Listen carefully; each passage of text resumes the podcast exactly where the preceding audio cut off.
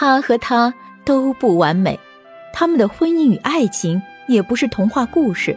但是，即使在那样的灰色岁月，他们对生活始终充满信心与憧憬，对彼此充满爱与尊重。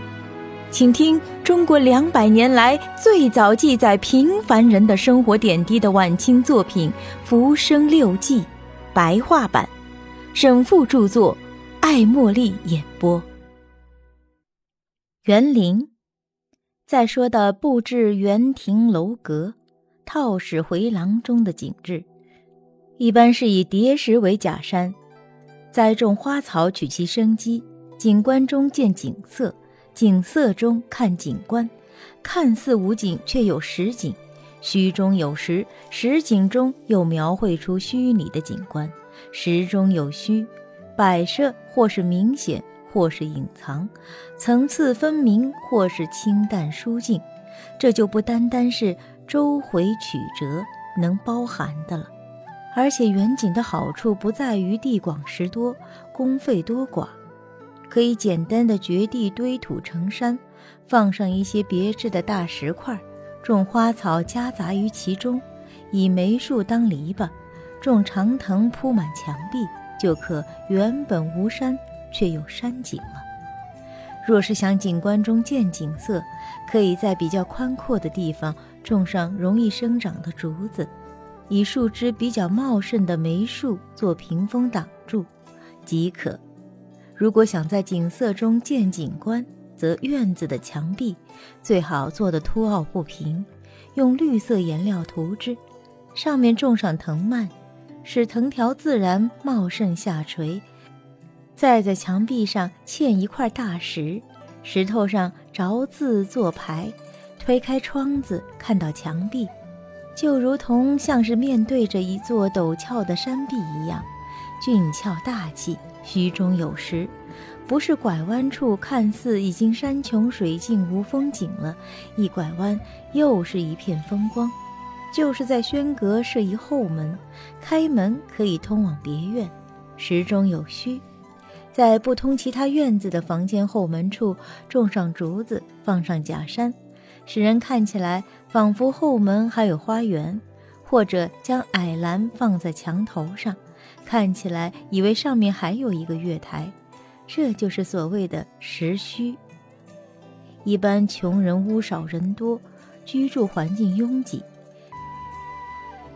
可以借仿我们家乡太平船后长房的房屋摆设，将台基做成床，前后借凑一下。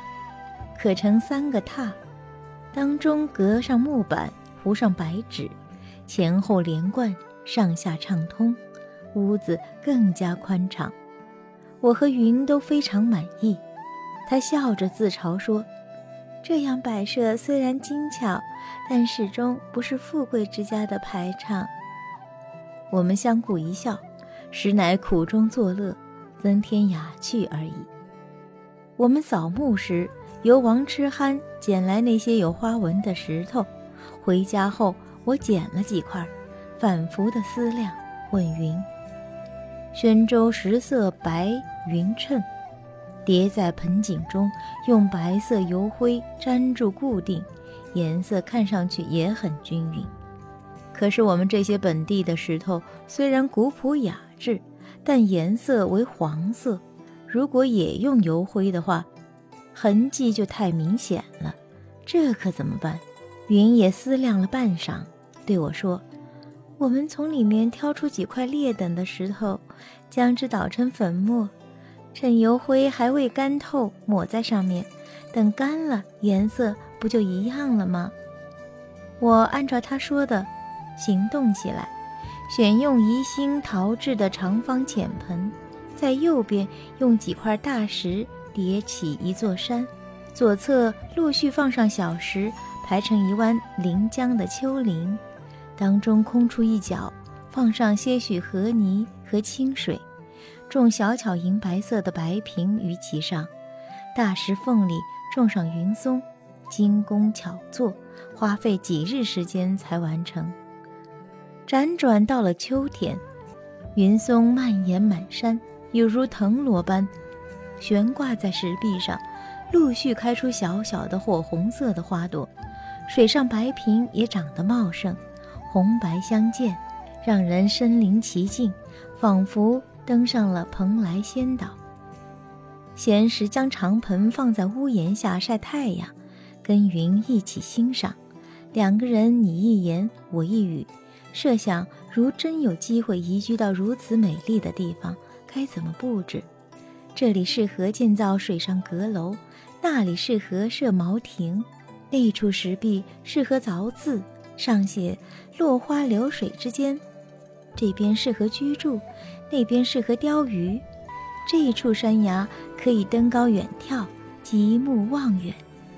可惜的是，有一日傍晚，几只猫儿争食，有只从房顶上跃下，连盆带架将之打翻在地，顿时碎得不成样子。